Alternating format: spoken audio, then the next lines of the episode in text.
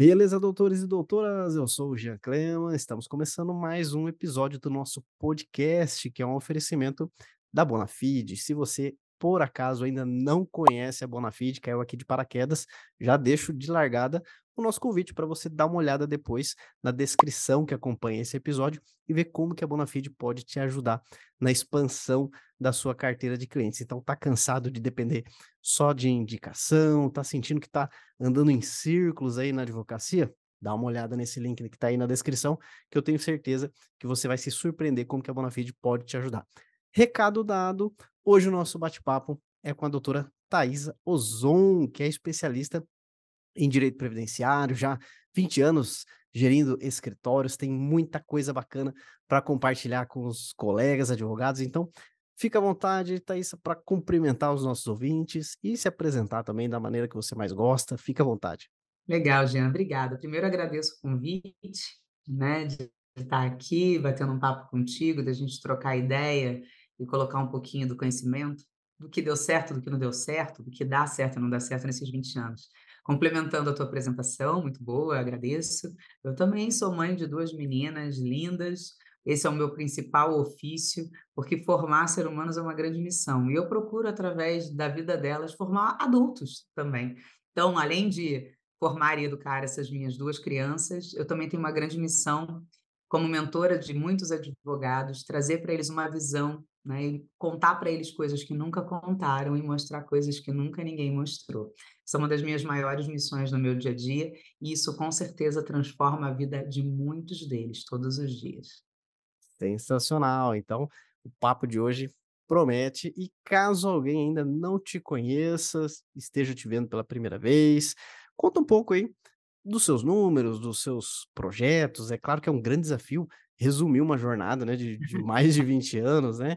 Mas, enfim, é, se você conseguir trazer ali é, um pouco do, do enfim, do, da sua trajetória, dos seus números, das suas conquistas, né? Para o pessoal conhecer um pouquinho mais da, da sua jornada, fica à vontade.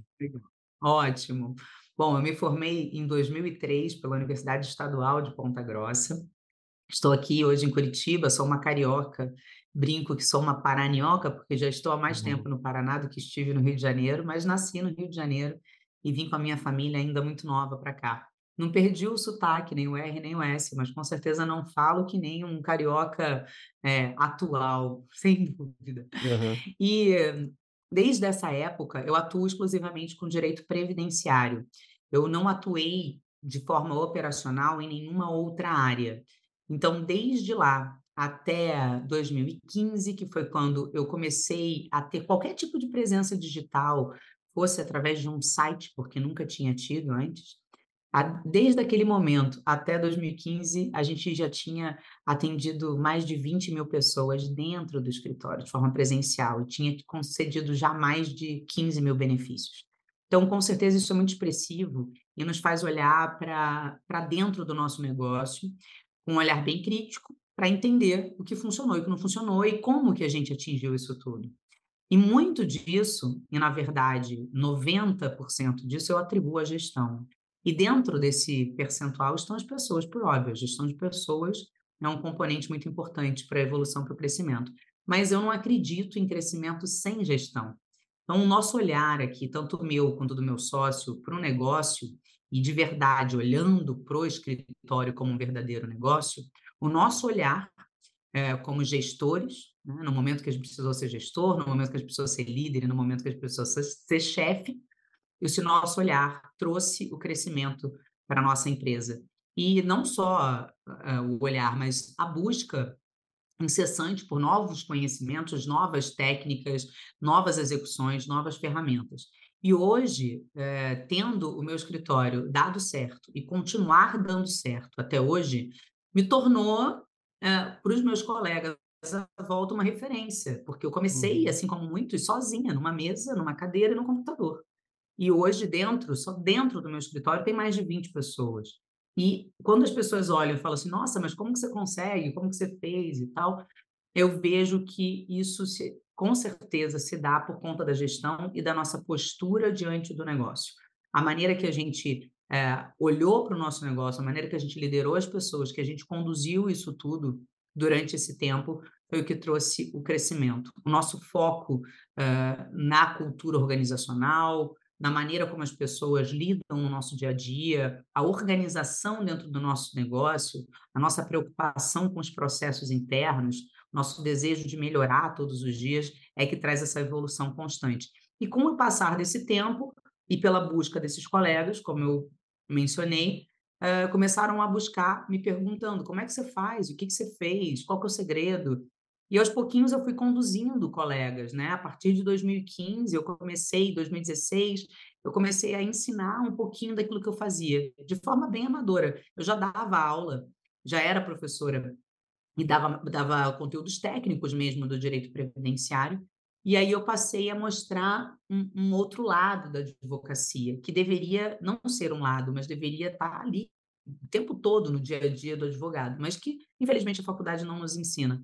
E aí eu comecei a trazer para eles estratégias e ferramentas que eu usava. Cada vez mais as pessoas começaram a buscar essas minhas mentorias. Hoje, né, nesse ano de 2023 que estamos falando, é, foi o primeiro ano que eu fiz mentoria coletiva. Então, no começo no final do mês de junho, eu comecei uma turma de mentorias, mentoria coletiva, onde nós nos encontramos na segunda-feira, trocamos negócios, trocamos informação, trago conteúdos muito relevantes até de outros especialistas que falam sobre neurociência, que falam sobre comportamento, comunicação, trazem hacks muito importantes sobre o posicionamento, sobre finanças, sobre gestão, sobre fluxos internos. Então, eu trago tudo o que existe no meu dia a dia para os meus mentorados. E isso, com certeza, tem trazido muita transformação para todos eles.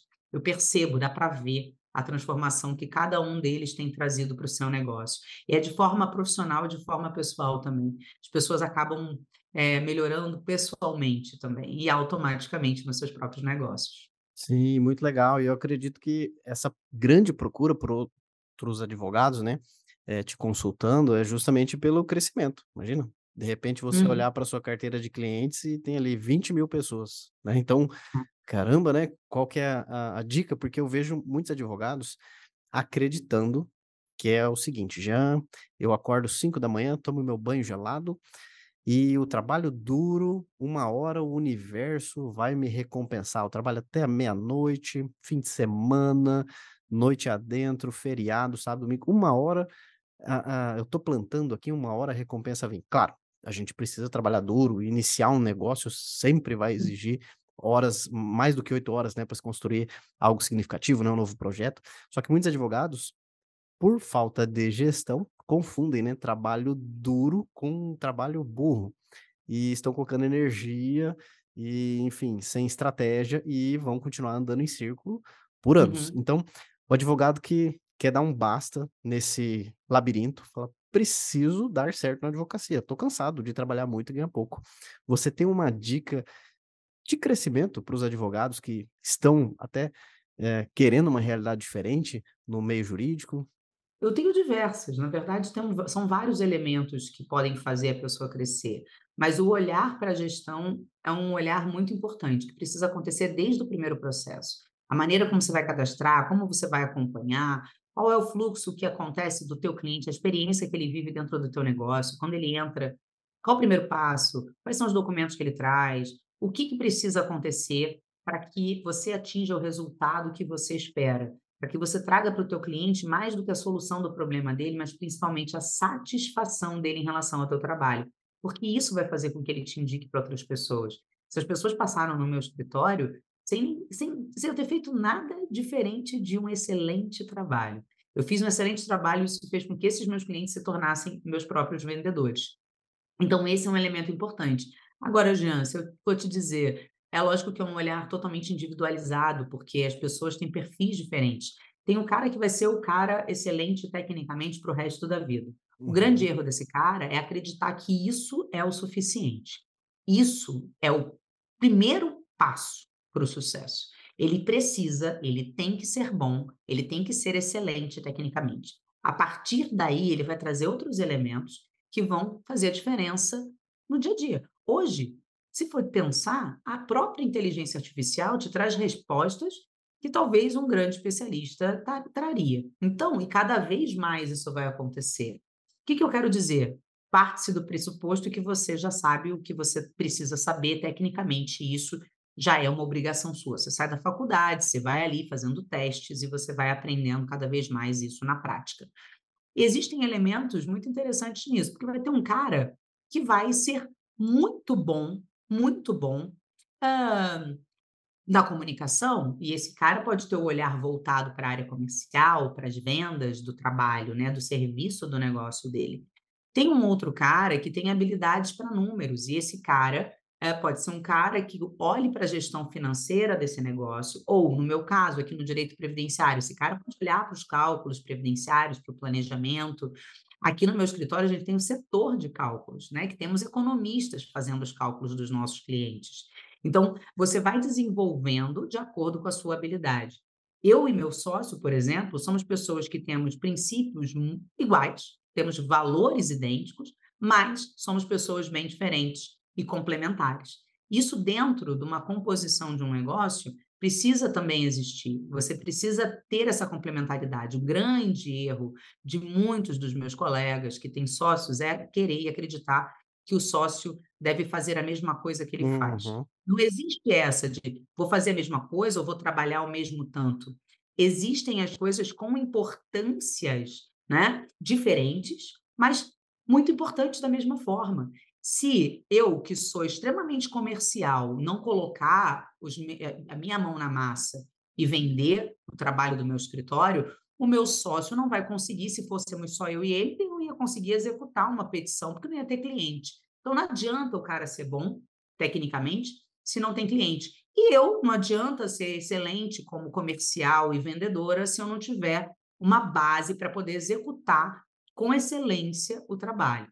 Eu digo que eu sempre fui muito boa tecnicamente, sempre desenvolvi isso muito bem, porém, eu sempre fui muito melhor nos caminhos relacionados à gestão. E descobrir e aceitar isso e ter um parceiro, um sócio que olha e explora e entende o que é melhor em mim, faz com que eu também olhe para ele e explore o que é melhor nele. Isso, isso traz uma conexão, uma conjunção que faz esse negócio ser imbatível.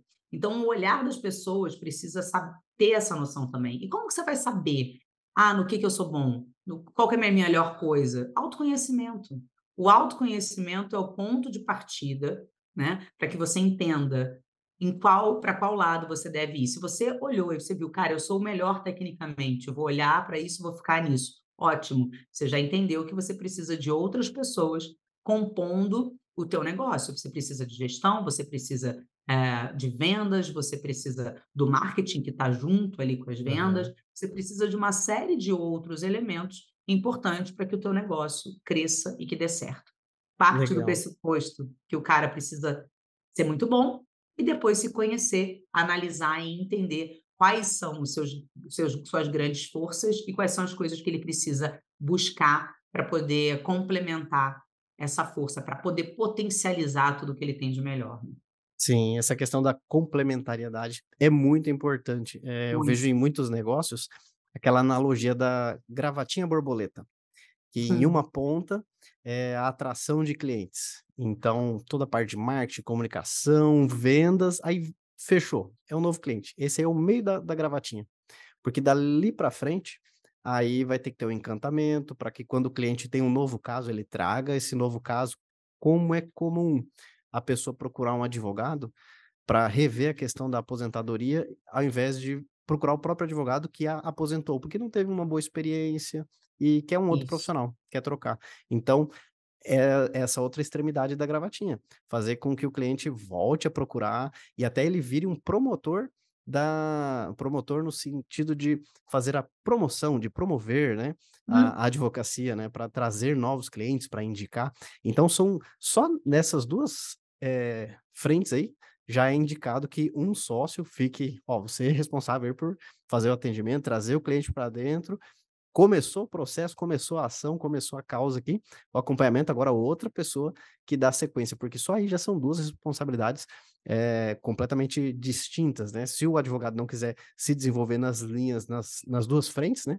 Eh, e são mais do que 2, né, a gravatinha borboleta só dá essa analogia de de 2 possibilidades, né, mas tem muito mais, né. Então se você, poxa, sou uma negação no comercial, nas vendas e não quero nem me desenvolver nesse sentido, então arrume um sócio, que vai ser necessário, vai ser Uhum. extremamente necessário. Independente de uma postura mais técnica ou uma postura mais, eh, comercial, mais comunicativa, eu vejo que, eh, esse posicionamento de liderança, né, com confiança, uma postura de de comandante, isso aí vai fazer muito sentido nas negociações ou ao lidar com a equipe, e muitas vezes a insegurança domina, principalmente o jovem advogado, né, na hora de precificar, na hora de, eh, não dar desconto, enfim, de se Uhum. posicionar ali como uma autoridade. Você tem talvez alguma dica para o advogado desenvolver essa postura de comandante na advocacia? Lógico, eu eu trabalho, tenho muitos mentorados que estão no início da advocacia, e por incrível que pareça, tenho muitos que já estão há muito tempo e talvez até mais tempo do que eu na advocacia, e ainda não entenderam a importância de você se posicionar, porque é muito mais do que simplesmente se impor, e você falou: "Ah, é você exercer um papel de comandante". E nessa hora, as pessoas acabam falando assim: "Não, não dá mais para ser chefe, você tem que ser líder", e tudo mais. Eu já acredito numa tríade. Você precisa ter 3 pessoas dentro de você nesse cargo, que é o chefe, é o líder e é o gestor. A diferença entre eles é: o chefe é o cara que decide e que assume a responsabilidade, bate no peito e diga: "Ainda que tudo der errado, eu que vou segurar o rojão". Então, está na postura desse cara dizer: "Vai ser assim". Porque diversos momentos a gente, lógico, ouve a opinião das pessoas que estão dentro do nosso negócio. Os donos do meu negócio são as pessoas que estão hoje trabalhando aqui dentro, mas aqui não é uma democracia. O meu negócio que eu fundei, ele continua sendo um negócio, um negócio certo, não é uma democracia, é uma empresa. E isso significa que as pessoas serão ouvidas, mas as decisões serão tomadas pelas pessoas estrategicamente determinadas para aquilo. Então, em alguns momentos eu vou ser chefe, em outros momentos eu vou ser líder, e o líder é a inspiração, é o exemplo. Preciso ser líder também. Não adianta eu dizer, não cabe essa frase do faça o que eu falo e não faça o que eu faço. Não cabe. Você precisa sim ser exemplo. E também precisa ser gestor. O teu olhar, olhar voltado para os números, para as métricas, para entender se está crescendo, porque eu sempre falo que o que não está crescendo está morrendo. Se o teu negócio está estacionado, se prepara, você está preparando a cama para o defunto deitar. É exatamente isso que está acontecendo. Então, o que eu digo para as pessoas que estão começando e que precisam é, ganhar essa segurança é um olhar interno, um olhar de autoconhecimento e também de posicionamento. E o posicionamento está diretamente ligado aos limites que você estabelece na sua comunicação para as pessoas. Por exemplo, vou dar um exemplo bobo. Eh, certamente vocês, não- todo mundo que nos ouve, não gostam que grite com você. Você não gosta que grite com você. Você não gosta que as pessoas sejam grosseiras, que sejam agressivas com você. Você pode simplesmente colocar um limite, dizer, viu, eu não quero que você grite comigo, ou você pode eh, fazer isso através da sua postura, através do seu posicionamento, da maneira que você eh, se coloca, da maneira que você se comunica. Eu coloco muito e falo muito sobre comunicação. E eu digo assim, se tivesse um hack inicial para cada uma das pessoas, eu diria, foque na comunicação, e não é na comunicação na oratória só, é na comunicação da forma mais ampla, e o posicionamento está dentro disso. Que maneira que você está se posicionando? O advogado, eh, iniciante, ele precisa, ah, mostrar aquilo que ele tem de melhor, e tem que focar nisso. E ele tem que ir entendendo dentro da estratégia dele, onde que ele vai aparando arestas, onde que ele vai melhorando. Existe sim, Jean, uma insegurança quando você começa. É lógico, é o desconhecido. E o que eu digo? Você pode olhar para tudo que você deseja, entender como que você quer comunicar e o principal, busque ajuda. As pessoas, ela, e o advogado tem muito uma ideia de simplesmente sair correndo, fazendo e tudo mais. E não busca ajuda. É um ser, na maioria das vezes, dotado de um ego super inflado. E isso faz parte, inclusive, da própria insegurança que a gente tem. Quando a gente está inseguro, a gente coloca uma armadura. que faz com que a gente pareça um cara egóico. E às vezes a gente nem é, a gente só não sabe o que a gente está fazendo. Então, o que eu digo? Busque ajuda através de mentores. Eu tive alguns mentores na minha vida e hoje eu tenho certeza plena e absoluta que se eu tivesse tido um mentor desde o começo, se eu tivesse tido a consciência de que eu precisava disso, certamente eu estaria muito mais à frente hoje. Se eu tivesse, eu brinco com os meus, eu falo, eles falam isso. Nossa, se eu tivesse te encontrado antes, eu já teria, já ter, estaria muito mais para frente, porque eu vejo essa transformação a partir do momento e que eu falo coisas que podem parecer muito simples para mim, mas são a virada de chave que esse cara precisa. São coisas, eu, por isso que eu falo, meu papel é te mostrar o que nunca ninguém te mostrou e falar o que nunca ninguém te falou. Isso vai fazer com que você acelere muito mais, que você economize um monte de caminhos errados para os quais você iria se você não tivesse esses conselhos, se você não tivesse essa condução. No início, buscando aliviar toda essa insegurança, busque mentores, se inspire em pessoas e toma cuidado com os grandes gurus da internet. Nem todo mundo tem os resultados que diz ter. Ou tem muita gente que é gestor de nada, que conta que geriu e, na verdade, não geriam nada. Então, tem que tomar cuidado com isso. Busque as referências, né? busque as pessoas que já têm uma história, se inspire, uh, se coloque, invista nisso, porque precisa investir para poder funcionar. Eu digo assim, até o dinheiro, se você não investe, ele acaba. O uhum. teu conhecimento também, você também, o seu negócio também. Investir é importante. Colocar dinheiro na frente te coloca no papel de adulto, e negócio e trabalho é coisa de adulto, não é de criança. Sim, sim. Até essa questão da, eh, da, da postura de comandante, essa palavra comandante, uma pessoa que usa muito, Muito é, bom. é o, o Marcelo Germano. É, ele fala muito, ele até fala isso, ele chama os clientes dele, né, de, de comandantes, que são pessoas que estão à frente de, de, de empresas, né? E ele é um caso de um camarada, né, que ele é mentor e tem os treinamentos, né? E eu descobri ele há uns cinco anos antes de contratá-lo. E eu me arrependo muito de não ter Tá avançado vendo? antes, né, porque tantos erros poderia ser evitado, né, de coisas básicas, né, que a gente acha: "Não, não tem nada a ver. Não, mas isso é bobeira. Não, mas isso aqui não leva tanto tempo para fazer. Não, isso aqui pode deixar que eu resolvo", né. E aí Aham. você fica ali, eh, tentando nesse eterno cobrar o escanteio e cabecear aí na na advocacia, e fica aí, eh, andando em círculos. E claro que tem também, eh, um papel muito importante, né, nessa questão de gestão, né, eh primeiro precisa existir algo e depois você organiza, né? Então tem que tomar Isso. muito cuidado também. Tem muitos ah, advogados ali que estão se preparando, se preparando demais, né? De, no sentido, até vou dar um exemplo aqui no marketing. Eh, não, vamos fazer realmente o marketing, vamos começar a colocar conteúdo na internet, vamos começar. eh, então vamos colocar aqui, fazer orçamentos de equipamentos, de câmeras, vamos fazer, vamos fazer orçamentos de estúdios, né? E vamos fazer uma planilha de quantos conteúdos a gente vai fazer, e fica nessa, ne- nessa, nesse cenário do planejamento, da imaginação, e não executa nada. Então tem muito isso também. Então é, é é necessário equilíbrio. Não fazer sem destino, sem meta, sem saber no que, que aquilo lá vai, vai gerar, mas também cuidado para não ficar só no, no planejamento e nunca tirar nada no papel. E eu vejo que o ponto de Exatamente. partida, né, para as coisas crescerem é vendendo, é atraindo clientes, Uhum. é fechando negócio, né. E aí sim você vai vai crescendo tendo tendo time, né, e aí puxando nessa questão, assim, de de literalmente vendas, eh, você acredita que os advogados, eles ainda têm talvez, eh, um certo medo de cobrar pelos seus serviços? Talvez ele mesmo na insegurança não acredita no no no valor da proposta e aceita dar desconto, eh, enfim, os advogados ainda têm uma dificuldade quando a matéria é saber vender?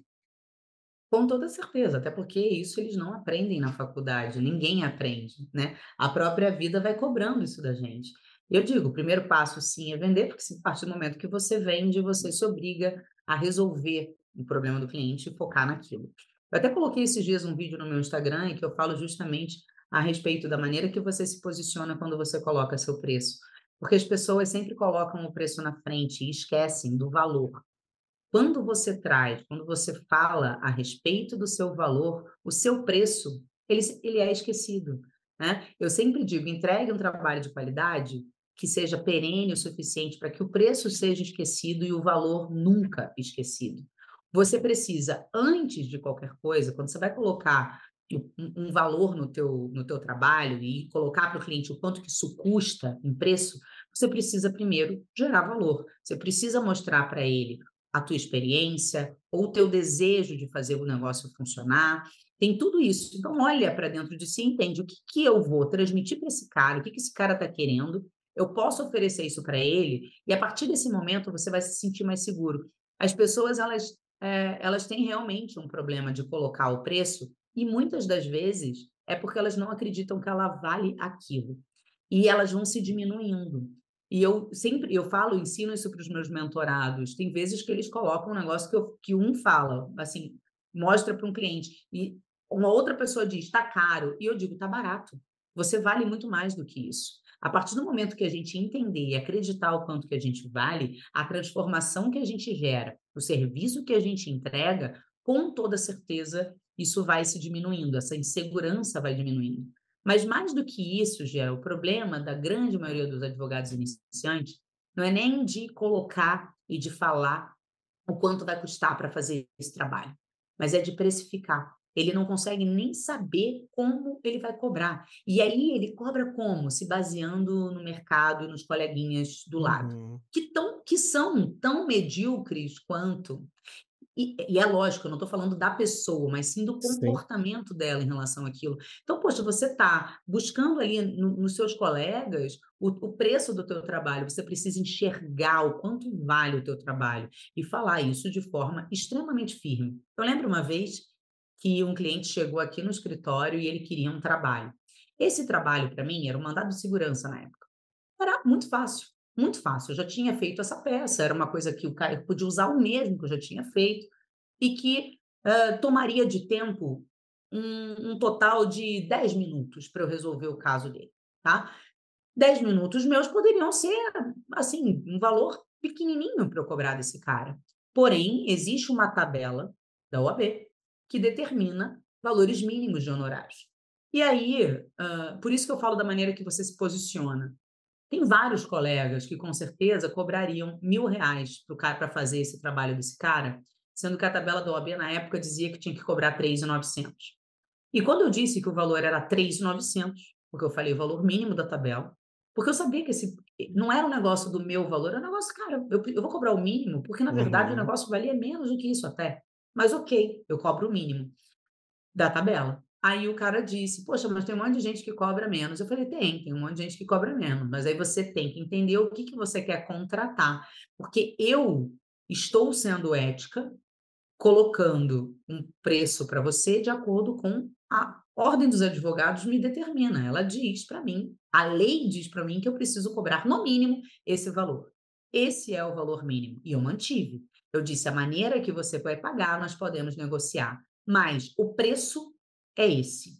E aí ele disse: Pois é, eu vou pensar. Eu falei: Bom, você pode ficar totalmente à vontade. Você está escolhendo um advogado, um escritório de advocacia. Você tem a opção de escolher um escritório que tem uma postura ética uh, diante do seu conselho de classe. E você pode escolher um outro que não tenha uma postura ética diante do seu conselho de classe e demais colegas. O que isso pode significar? Se o cara apunhala pelas costas os colegas, você tem que pensar o que, que ele pode fazer com você. Eu fiz essa frase, hoje eu faria talvez um pouco diferente, porque ao invés de dizer que o outro colega uhum. apunhalaria ele pelas costas, eu diria: eu estou tendo um comportamento, eu puxaria isso para mim e diria: eu estou tendo um comportamento ético com o meu conselho de classe e não quero saber se outro colega não está tendo, mas assim como eu tenho com o meu conselho de classe, terei com você. Faça suas conclusões. Eu puxaria isso para mim. Hoje, eu digo, isso já faz muitos anos eu também vou aprendendo a me comunicar e a me posicionar melhor com o meu cliente. Mas existem coisas, valores que você precisa defender e que vão além do preço. E isso que o advogado iniciante precisa começar a aprender e precisa olhar. Muito bom. Não, quem anotou, quem não anotou, dá um pause e volta aí, anota isso aí, porque isso aí vai é ter que entrar aí, no é seu discurso aí. aí. Uma baita forma de controlar a clássica objeção do ah, mas tem um advogado que faz mais barato, né? Então é, anota aí, voltem, anotem, decorem isso aí. Todo, todo mundo vai ter decora, assim, é uma baita dica. Quem já pagou, já pagou o episódio inteiro, e só essa dica aí. E, bom, eu vejo também, doutora, que eh, tem muitos erros, né, além desses aí, que atrapalham a a negociação. Eu sei porque eu já cometi. Lá em Uhum. Sim, 2011, todos né, nós. 2012, quando estava começando ali, né, nossa, perdi vários negócios por cobrar barato demais, porque a pessoa já pagava Uhum. um valor maior, e aí vinha minha proposta que era para corrigir uma solução definitiva e um e um valor menor do que ela já pagava, né. Então vários vários erros, né, de justamente não não confiar, de de falar: "Poxa, mas eu faço tão rapidinho, né, não é tão complicado". Sim, depois de você, eh, passar 8 anos Estudar 5 estudando, né. anos mais. Exatamente, né. E prática, aí você faz rápido mesmo, né. Eh, e mas é muito questão de de construção da da da nossa mentalidade para nós mesmos acreditarmos. A gente tem que comprar primeiro, senão ninguém vende aquilo que não compraria, né. Então a gente tem que ser o primeiro defensor e ver Isso. que, poxa, tá barato, a gente precisa acreditar nisso, senão de alguma forma o nosso corpo acaba denunciando, né. Mas tem talvez mais erros que você vê que os advogados, eh, que podem atrapalhar esse momento de negociação? Talvez comunicação, postura, enfim, mais algum erro comum que você perceba ali que atrapalha a negociação na na advocacia? Tem um, um erro muito grave, muito comum, e que com certeza muita gente que nos ouve vai se identificar. É um simples não escutar ativamente o que o cliente diz. Isso é um erro tão constante, e eu vou explicar dando exemplos. Eu atuo no direito previdenciário e tem uma reclamação comum de muitos clientes, de muitas pessoas que se aposentaram há tempo e que dizem assim: "Ah, eu aposentei com 5 salários e agora eu recebo 2", tá. Isso é uma reclamação comum. As pessoas lá antigamente faziam isso, elas elas condicionavam, elas comparavam os seus, eh eh, recebimentos com o salário mínimo. E aí, quando a pessoa chega aqui no meu escritório, eu já sei sobre o que ela vai falar. Ela senta aqui na na cadeira e ela fala: "Ah, doutora, ó, recebia tanto, agora recebo tal e tal". O que que eu vejo os colegas fazerem numa condição dessa? Como você já conhece o discurso, você ouve isso todo dia, você tem um hábito de interromper o que o cliente está dizendo e dizer: "Ah, já sei o que que você quer, já sei o que você precisa e tal", e subentende o que o cliente precisa. Entenda, nem sempre ele quer que você faça algo que ele está ali no primeiro momento dizendo, mas muitas vezes ele vai querer que você simplesmente o escute atentamente. Esse é um ponto muitíssimo importante dentro disso tudo, porque as pessoas simplesmente não escutam, deduzem coisas e começam a falar e atropelam o cliente, e o cara vai embora sem saber qual foi a placa do caminhão que o atropelou. Então, escutar atentamente o que o cliente diz e gastar uns minutinhos a mais faz com que esse cliente se sinta acolhido e se sinta parte da solução do problema. E isso faz também com que você tenha elementos importantes para a condução de uma melhor maneira desse processo. Então, eu digo para você, se tem um erro que acontece, isso é frequente, é isso. Não escutam atentamente o cliente, começam a deduzir o que o cara quer, interrompem a pessoa já vão atropelando as coisas, porque estão acreditando que um atendimento vão fazer em 5 minutos e vão mandar o cara embora. Espere um pouco Uhum. mais, ceda um pouquinho mais de tempo para o teu cliente, que esse elemento pode te poupar muito tempo ali na frente. E outra, o cara vai saber que ele é bem atendido. Os clientes vêm aqui, os meus clientes vêm com- puxando outras pessoas pela mão e vão dizer: Ó, senta aqui que a doutora vai resolver tua vida. É esse papel que o advogado precisa ter. É esse olhar de solucionador que ele precisa ter, né, ele precisa ter essa ideia, que além de solucionar, ele precisa satisfazer. E como que ele vai satisfazer? Começa pela escuta ativa. A Uhum. comunicação, ela começa nisso. É, isso é muito verdade, porque eu já vi vários casos que o cliente tinha proposta ali de só pagar o advogado no êxito, aí de repente tinha um advogado ali que não, tinha um inicial de tanto e mensalmente mais um valor de acompanhamento e, enfim, seria, entre aspas, uma proposta mais cara, mas Uhum. eu gostei dele, me identifiquei mais com ele, né. Eu É, fu fu fui mais ah, eu senti que ele tá mais atencioso, mais preocupado, mais interessado em me ajudar, eu vou gostei mais desse aqui, né. Então é o muitos valor, né, clientes é o valor, agregou valor. não não só preço, o outro era o menor preço, mas esse tem um tem um valor, né, ao que ele entrega, eh eh, e isso ne nessa questão do da indo na contramão das tendências, né, do da automatização, do falando com o robô ali do atendimento, né, digite 1, digite 2, digite 3, né, espantando Uhum. os clientes aí nessa tentativa de de ganhar tempo, talvez justamente ao dedicar um pouco mais de tempo no cliente, pronto, já pode dar uma grande, eh, reversão aí nos seus resultados, sem sem sombra de dúvida, né. Até eu estava falando isso com uma com a advogada, a a doutora Kátia, que a gente fez um um podcast passado, e o Uhum. motivo dela ter crescido tanto na advocacia, é porque ela sempre se mostrou muito disposta. Na fila do mercado, distribuía o cartãozinho, conversava, dava Legal. atenção no no quando foi para o online, toda dúvida que chegava, que geralmente os advogados reclamam, né: "Ah, é mais um curioso", né.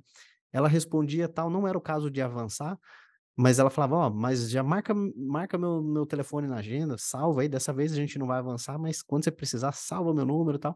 E isso fez ela, eh eh, crescer muito, né, justamente por essa humanização, por esse interesse genuíno em querer ajudar o cliente, né. E nesse sentido, né, que que você diria para esses advogados aí que são, eh, advogados robôs, né, que eles não querem, eh, humanizar o seu trabalho e, enfim, não querem humanizar o seu atendimento na advocacia. Você tem alguma alguma dica nesse sentido?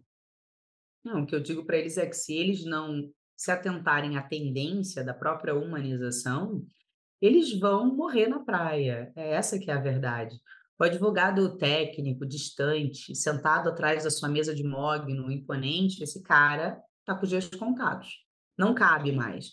E também não cabe o cara que que é exageradamente robotizado. Você precisa entender que tem tem que existir meio tempo, um meio termo. Precisa existir, e esse é o cara que é o advogado do futuro, é o cara que tem um olhar humanizado e ele entende que ele precisa ter um espírito empreendedor e um olhar voltado para a inovação, através das próprias novas tecnologias e automatizando o trabalho interno. Nunca o seu trabalho humano com o cliente deve ser automatizado. Eu, eu mesmo e todo mundo aqui que nos ouve, muitas vezes fala assim, cara, eu só quero fazer uma pergunta, eu só quero conversar um negócio. E aí tem um monte de robô me colocando num monte de caixa. E esse que é o problema. Você nem sempre quer estar dentro de uma caixa. Vocês já tentaram, por exemplo, fazer uh, uma simples troca de passagem aérea? É um caos se você for fazer Uhum. isso lá. Daí você escreve, você coloca um negócio, aí ele diz, não entendi. E ele fica do não entendi para todo sempre. Então pense, precisa também é, passar pelo advogado esse, eh, essa experiência. O próprio advogado ele tem que andar no caminho do cliente, né? Ele tem que percorrer esse espaço, esse caminho, essa jornada que o cliente tem dentro do escritório dele e entender se isso está funcionando. Eu lembro bem que teve uh, durante a pandemia e a gente começou a fazer as assinaturas dos contratos e procurações de forma digital. E logo eu tive que fazer alguma coisa para minha mãe ali e eu percorri a jornada que eu tinha acabado de colocar para o cliente. E eu não percebi que tinha um monte de coisa que podia ser facilitada ali. E aí, quando eu fui e visitei aquilo através da própria experiência da minha mãe, na época, eu vi que isso podia ser melhorado. E isso precisa ser lembrado, gente, que não é um negócio tipo, visitei, olhei, melhorei, deixei de lado e esqueci. Não, é uma coisa constante. Você precisa o tempo inteiro estar visitando é, essa experiência, essa jornada. Ah, Thaisa, mas isso dá um baita trabalho. Sim, dá um baita trabalho você ter o próprio negócio e dá trabalho você ganhar dinheiro. Se você está querendo uma vida medíocre, fique igual ao resto. Agora, se você está aqui nos ouvindo, é porque certamente você está buscando coisas diferentes, você é um inquieto, é um curioso, você é uma pessoa que quer coisas melhores. Então, revisite coisas, busque é, melhorar essa experiência do teu cliente dentro do teu negócio, desde o primeiro momento do primeiro contato. Tente é, robotizar o mínimo esse contato e robotize aquilo que está ali nos teus bastidores. Né? Uhum. Deixe o teu escritório de uma forma moderna, inovadora, digitalizada, legal, tudo para facilitar o trabalho da galera que está aqui dentro, não para dificultar o contato com o teu cliente, porque é isso que eu vejo. Cada vez mais as pessoas esquecem que não existe mais o escritório que é B2B, né, que é business to business, e nem o B2C, que é business to customer. Existe agora é o age to age, é humano para humano. É essa que é a ideia. Quando você encaixa isso na tua rotina, você começa o tempo inteiro a revisitar e isso começa a ser meio que automático na sua cabeça. Você começa a ter ideias e arrumar soluções para que cada vez mais você esteja conectado com o cliente, porque você vê que é para isso que ele dá valor. Você trouxe um exemplo muito bom, falando da diferença entre preço e valor. O que agregou valor fez com que você pagasse mais, né? Você pagou mais porque valia mais. É essa é a ideia. Uhum. É, isso que você falou da, da experiência do cliente, é, eu sempre lembro lá do, do banco, né? Minha esposa foi bancária antes dela é, ir para o Tribunal de Justiça, e ela me falava dos, das aventuras lá, né? Do banco, do dia a dia, né? Muitas Uhum. histórias. E uma coisa que sempre me chamou a atenção é que todo banco tem um senhorzinho ou uma senhorinha que pega a fila, que fica uma hora ali para sacar um dinheiro, coisa que poderia ser feito lá no, no caixa Aham. eletrônico. E por que que esse senhorzinho, essa senhorinha faz isso? Porque ele está muito inseguro, ele ele ele está perdido e ele não quer correr um risco, então ele quer uma ajuda, porque se ele fizer sozinho, vai que eu faço errado, vai que não dá certo, e por isso que ele procura um humano para ajudá-lo. E quantas vezes na advocacia não é a mesma coisa, a pessoa, ela não estudou direito, ela está perdida, ela está insegura, recebi uma notificação, recebi uma questão aqui, e agora o que que eu faço? E aí procura o escritório Chega ali, dá de cara com caixa eletrônico. Digite um para não sei o que lá, digite 2 pa ah, eu vou ver alguém que possa me ajudar, alguém que possa me atender. Então é muita Uhum. essa questão de se colocar no lugar e nessa linha da de de tentar robotizar algumas coisas, lógico, procedimentos repetitivos, isso aí sim, tem que ser automatizado. Mas Sim. eu também acredito, tudo que você tem um contato direto com o cliente, quanto mais personalizado, melhor. "Ah, Jean, mas e o e o saque lá da da telefonia, né, da eu ligo lá para minha operadora, ah, opa, aí é outra coisa, não não misture uma Uhum. coisa com a outra, não não não confunda o seu escritório com a Já é Vivo. desagradável para quem faz isso, imagina para o teu cliente, né? É, exatamente. E a gente tá falando, por exemplo, ah, o o o saque da da da da Vivo, né, da Oi, da operadora, ali a gente tá falando de milhões de clientes, né, e eles já são clientes, eles já compraram, aí a pessoa nem te contratou ainda, você quer colocar um digite um, digite 2, né, aí não não não tem como, né. Bom, mas acertando isso, é natural que o o o colega que está nos ouvindo aqui, ele consiga ir avançando, fechando mais negócios, fechando mais Uhum. contratos. Chega uma hora que o tempo dele está escasso, e aí ele precisa de mais tempo, ele precisa de equipe, né, ele precisa de pessoas trabalhando. E aí o que era uma vez um grande desafio, que era conseguir clientes, agora ele tem um outro desafio, que é conseguir equipes, né, ter equipe, né, ter pessoas Uhum. trabalhando. E aí uma das grandes questões que talvez nunca tinha caído no radar dele, é a palavrinha chamado cultura organizacional. Porque ele acredita que, não, é só fazer uma proposta, a pessoa já sabe o que tem que fazer, e é claro, isso aí é óbvio que tem que ser assim, não, é óbvio que tem esses valores aqui, não, isso aqui a gente não negocia, a postura que o escritório acredita é isso, isso aí é óbvio, né, é uma coisa que todo mundo que entrar aqui já vai saber e vai funcionar automático, né.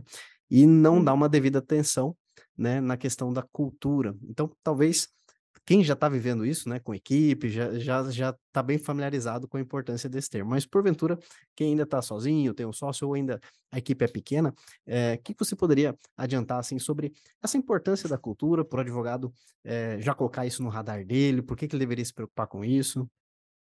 É, existe precisa existir uma preocupação e uma, eh, uma transformação já dentro da advocacia desde o momento que ela nasce na sua vida. Baseada na cultura organizacional. Eu sempre digo que um grande erro dos advogados é ir construindo a sua advocacia como um castelo de cartas. E eles vão construindo, colocando cartinha em cima de cartinha, e sob qualquer vento que passe, tudo se derruba, tudo cai, e ele precisa lá recomeçar. Tenho certeza que um monte de gente já passou por isso e passa por isso. E qual que é o grande equívoco? Por que isso acontece? Primeiro, porque as pessoas eh, não constroem os seus castelos em bases sólidas relacionadas à gestão e não usam a cola para que isso tudo funcione e que fique grudado, coeso, certinho, que é a cultura organizacional. Se alguém me perguntar, Thaís, o que é cultura organizacional? A cultura organizacional é o conjunto de falas e comportamentos que existem dentro do seu negócio até quando você não está lá. A cultura organizacional, ela é algo que supostamente é abstrato, e eu poderia comparar com o vento. Você sabe que o vento existe. Você não o vê, mas você sabe que ele existe. E quando ele passa, você sente ele quente, você sente ele frio, mais rápido, menos rápido, você sente ele mais abafado, você sente tudo isso. A cultura organizacional é a mesma coisa. Eu brinco que a cultura ou ela fede ou ela cheira. E você precisa organizar o seu negócio para que tudo tenha o seu cheiro. A sua cultura organizacional precisa ter o teu dedo. Aqui no escritório, as petições elas são é, estabelecidas de uma forma, eu respeito a maneira que as pessoas têm de escrever, mas existe um padrão que precisa acontecer para que quando o juiz lá recebe a minha petição, ele fique na dúvida se fui eu que escrevi, se foi o Humberto que escreveu, se foi o Roberto, se foi a Maria, se foi o João, se foi o José.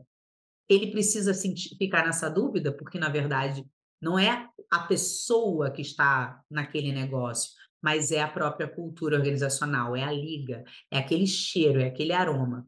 A cultura, ela precisa estar baseada em valores muito bem determinados e muito bem vividos. Não adianta eu, como líder e fundadora do meu negócio, dizer para as pessoas que elas precisam ser comprometidas, por exemplo, e eu não, se eu não sou comprometida. Não adianta eu dizer para as pessoas que elas precisam ser éticas e honestas se eu não for. Tenho certeza que no site de todo mundo aí tem missão, visão e valores. E todo mundo coloca isso como se fosse uma obrigação para ter no site. E tem só para ter no site. Eles não vivem a missão, nem a visão e nem os valores.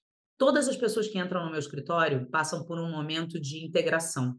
E nesse momento eu conto a história do escritório, eu faço com que essa, essa pessoa entenda em qual time que ela vai jogar, porque ela está entrando para o nosso time.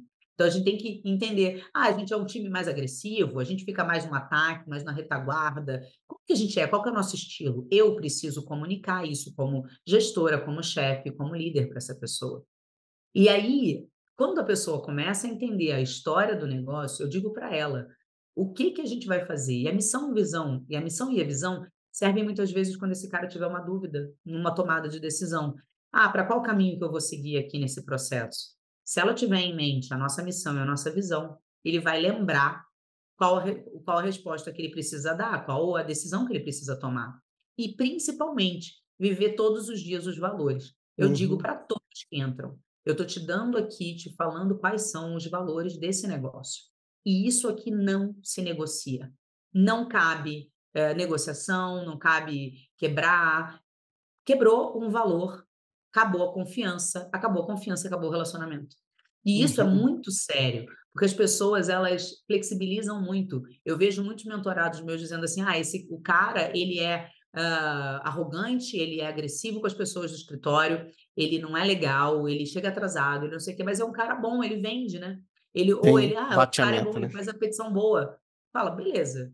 Mas você quer uma pessoa que tenha o conjunto, ninguém é perfeito. Mas você não pode negociar a cultura do teu negócio. Se a pessoa não tem fit cultural, ela não vai conseguir ficar e você também não. É como se o, o teu vento tá fresquinho e o dela tá quente, começa um incomoda o outro, né? Então, tem algumas coisas que são muito importantes e apesar de parecerem muito abstratas, precisam ser vividas desde o primeiro momento. A cultura, um monte de gente pode copiar suas petições, um monte de gente pode copiar seus fluxos internos, mas copiar a tua cultura organizacional ninguém consegue, porque isso é um mix de, de coisas que acontecem aqui e só aqui, dentro do meu negócio.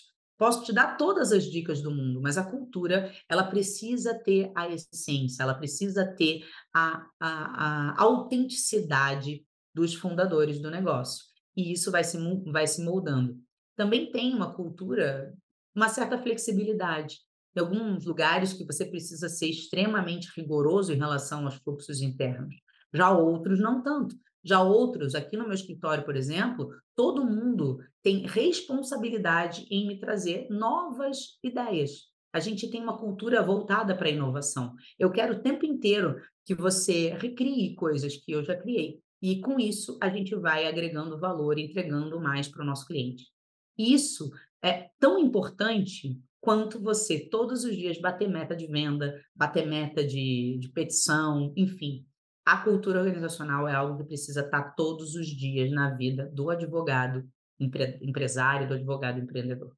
É, com certeza. Essa questão da da cultura, no início, é bem comum o advogado que não teve problemas com isso ainda, não dá muita atenção. Ele cadastra Uhum. pelo ele ele contrata, né, pelo currículo. "Não, chegou aqui, Isso. não, é bom, um currículo bacana", né, e ignora comportamento. E aí logo o problema tá instalado, né. Então, se a pessoa não tem Uhum. os valores, né, vamos supor que o sucesso do cliente é um dos valores inegociáveis. E Uhum. aí o camarada não tá nem aí, não atende o cliente direito, né, mas às vezes, assim, bate a meta, né, entrega ali no prazo, né, mas puxa, ele tem um desalinhamento ali. Isso aí, a cada dia que você não toma uma decisão que vai precisar de estômago, né, que é seria o o desligamento, né, contrata-se muito por competências e a os desligamentos quase que unânimes são por comportamento, eh, e enfim, enquanto não toma uma decisão nesse sentido, aí, hã, assim, os problemas no no escritório são os mais, diversos, né. A pessoa contrata ali um um fazendo até uma analogia com com a com a música, né, com a orquestra, contrata um excelente solista. Beleza, tecnicamente é impecável, mas na sua advocacia você tem uma orquestra pra administrar. Então, como que, hum, a a o relacionamento com a equipe interpessoal, se não tiver alinhado os valores, isso aí vai causar uma confusão, um problema. Então, fica o reforço aí, o advogado que não está atento a esse tema, cultura organizacional, dá uma olhada que isso é tão importante quanto o tema atrair clientes. Isso aí é uma coisa que cedo ou tarde você vai ter que dar uma atenção muito especial nesse sentido. Eu acredito que é um dos temas também que você comenta ali na na sua mentoria, doutora, até a gente fo falou um pouquinho, você você deu uma palhinha assim: "Poxa, tem uma mentoria e tal", Uhum. mas fala um pouco mais, até como que o pessoal pode já te encontrar lá no Instagram, já caminhando para o final do nosso episódio, como que o pe o pessoal pode te encontrar lá e fala um pouco mais como funciona o seu trabalho também nesse acompanhamento com os advogados, fica à vontade. Ótimo. Bom, o meu arroba é Taissa Ozon, então o meu nome mesmo, né, Taissa, T-A-Y-S-S-A-O-Z-O-N. Então as pessoas podem ir lá bater papo comigo, trocar ideia, eu gosto muito, recebo mensagens e, ao procuro ajudar o máximo que eu posso. Hoje, a minha as minhas mentorias coletivas acontecem às segundas-feiras à noite e é sempre uma maneira de dizer que, eh, há sempre uma esperança na segunda-feira, fazendo tudo se tornar novo e diferente. E meu papel como mentora é justamente conduzir as pessoas, hã, para o caminho que elas desejam e mostrar pra elas as possibilidades, tirar delas o potencial que muitas delas têm e nem sabem, extrair o máximo das pessoas. Eu consigo fazer isso através das histórias e das experiências que eu vivi. O papel de um de um mentor é justamente mostrar para o seu mentorado, eh, os caminhos. É um é um efeito GPS, eu brinco. Você mostra qual o caminho mais curto, o que você gasta menos gasolina, o que você gasta menos energia. Eu te dou atalhos, lógico, sempre, sem passar por cima de ninguém, sem ser desonesto, sem ser antiético. A ideia é que você possa, com as suas habilidades, fazer o melhor que você consegue fazer. Eu, como mentora, consigo enxergar as pessoas de forma individualizada e conduzi-las de forma totalmente personalizada. Além dos conteúdos coletivos, em que eu trago especialistas pra falar coisas que são super importantes no dia a dia da advocacia, eu também trago a minha condução, conto as minhas histórias, as minhas experiências e, através das próprias mentorias individuais e dos encontros, eu consigo, eh, ir desbloqueando algumas coisas e trazendo pequenas ideias que são grandes grandes viradas de chave. Eu digo: "Eu vou te mostrar o que nunca ninguém te mostrou e vou te dizer o que nunca ninguém disse". Com certeza, isso vai ser extremamente transformador na sua vida. Então, se você quiser vir para o lado dos mais rápidos, dos melhores, mais efetivos e tudo mais, é só você ir lá, conversar comigo no Instagram e já se colocar pronto pra próxima oportunidade de participar desse meu hub, desse meu time, dessa galera que troca negócios, que faz coisas entre eles. É impressionante o quanto que o pessoal tem evoluído ganhado mais dinheiro. É muito legal isso. E eu fico extremamente feliz e tô totalmente aberta e disponível pra auxiliá-los nessa jornada. Maravilha. Pra facilitar também, vamos deixar na descrição desse episódio, né, o link ali do perfil da doutora Taissa, pra você conseguir acessar lá. Vale a pena, segue lá, acompanha, tenho certeza que vai agregar muito aí, considere a a mentoria. Eu, depois que eu entrei na minha primeira mentoria, eh, ficou um negócio viciante, né, porque É, mas é maravilhoso, né, eu também, eu estou o tempo todo em várias mentorias, pertenço a diversos diversos grupos de masterminds, sou parte de exato. diversos conselhos consultivos, né, de outros escritórios, outras empresas, e isso traz uma uma bagagem muito grande para a solução dos problemas. Eu posso dizer que eu sou uma boa solucionadora de problemas complexos e eu quero resolver da galera que tem aí. Traz para mim que vai ser um baita desafio para a gente construir isso juntos. Sim, é sensacional. Eu era adepto primeiro, acho que todo mundo é assim, né, conteúdos gratuitos. Aí eu olhava YouTube, Aham, um PDF, vídeo, é é assim, tudo o o 0800, né. Eh, em um cenário que você está começando, às vezes é é isso mesmo, né. aí você dá um um outro passo, que é os cursos. Aí você compra um curso ali, um curso aqui, né, e você começa a perceber, fala: "Poxa, eu acho que quanto mais eu sei, mais eu ganho dinheiro". Não não necessariamente Uhum. de do do direito material, né, não é não não necessariamente fazer uma pós de direito, né, mas quanto mais eu sei de negócios, de comunicação, de estratégias, né, eu puxa, eu aplico isso aqui e e agora eu consigo fechar contratos com valores melhores, sem precisar dar desconto. Falo: "Poxa, tá interessante isso aqui, né". E aí você avança Uhum. para mentorias, e aí o o salto é outro, né, porque é é é muito mais, eh, cirúrgico o que o que você precisa eh, fazer, né, o o especialista quando ele escreve um livro, ele escreve sobre o que ele sabe sobre um determinado assunto, e na mentoria é o que ele sabe sobre você. Então de uma forma cirúrgica, consegue entrar na sua advocacia e fazer os ajustes ali, to todo investimento, assim, se pagou muito muito rápido, tá. Por mais que sejam investimentos consideráveis muitas vezes, tá. Eu nem vou falar valores aqui que tem advogado que vai se assustar, com às vezes as mentorias que a gente participa os grupos e tudo mais, mas Sim, apesar do investimento ser impressionante, o retorno é maior. Né, e e o retorno é muito rápido, maior, com certeza. Quanto muito mais você você investe em em educação, mais você retorna para sua advocacia, né, isso é impressionante. E essa é uma é uma coisa que precisa ter dentro da mentalidade das pessoas. Eu falo que existe um hábito em mim, que é o lifelong learning, que é aprender todos os dias. Quanto mais eu aprendo, mais eu sei que eu nada sei, é aquela coisa, né. E isso vai Exato. vai trazendo para a gente, eh, muita bagagem, e você vai tendo um cérebro que vai unindo peças importantes e trazendo soluções muito brilhantes para o teu dia a dia, para as coisas que você precisa solucionar. Então, o mentor ele consegue te conduzir nisso, te trazer nisso. Eu já tive mentores que me trouxeram viradas de chaves que foram realmente coisas que me me fizeram triplicar o faturamento em pouco tempo. Então a gente precisa olhar, ter esse olhar mesmo, né. Tem gente que pensa: "Ai, é caro". Cara, tem coisa que você pensa que é caro, mas você tem um retorno tão rápido. Eu Uhum. uma uma sócia minha fez uma mentoria e em menos de 15 dias ela já tinha recuperado o dobro do valor da mentoria, É verdade. um insight que o cara deu. Então, assim, tem coisas e era uma mentoria técnica. Então você imagina o quanto que uma mentoria que tem um olhar voltado maneira ampla para a sua carreira, para o teu desenvolvimento e para o dia a dia do teu negócio pode te proporcionar. Com certeza você vai sentir isso já desde o primeiro momento. Sim, não, isso é verdade. Eu, eh, bebo dessa água e confirmo, é desse jeito mesmo. Eh, as não é mais aquela: "Ah, é uma pós de 360 horas que eu tenho que fazer". Não, às vezes é uma uma frase que você precisa ouvir, que É. você aplicando, pronto, muda muda todo o jogo. Bom, e doutora Thaís, agradeço demais aqui, tô olhando nosso tempo, já estamos chegando ao final aqui do do nosso Uhum. episódio. Se você quiser deixar uma uma dica final aí para o pessoal, fique à vontade para a gente já caminhar para a conclusão aqui. Já deixo aqui meu agradecimento por tantas dicas práticas aqui. Anotei aquela ali, eu não vou esquecer não, viu? Aquela da objeção ali do colega que faz faz mais barato, aí essa eu já já decorei aqui, né, sensacional. Se quiser encerrar com um recado final, fica à vontade. Bom, muito bom. Bom, eu quero agradecer, Jean, pelo convite. É um prazer estar aqui com você, conversando a respeito de temas que eu adoro. Hoje, eh, eu diria para as pessoas, eu estou num momento olhando muito para pra comunicação, porque eu vejo os colegas se equivocando muito em relação à maneira que eles se comunicam.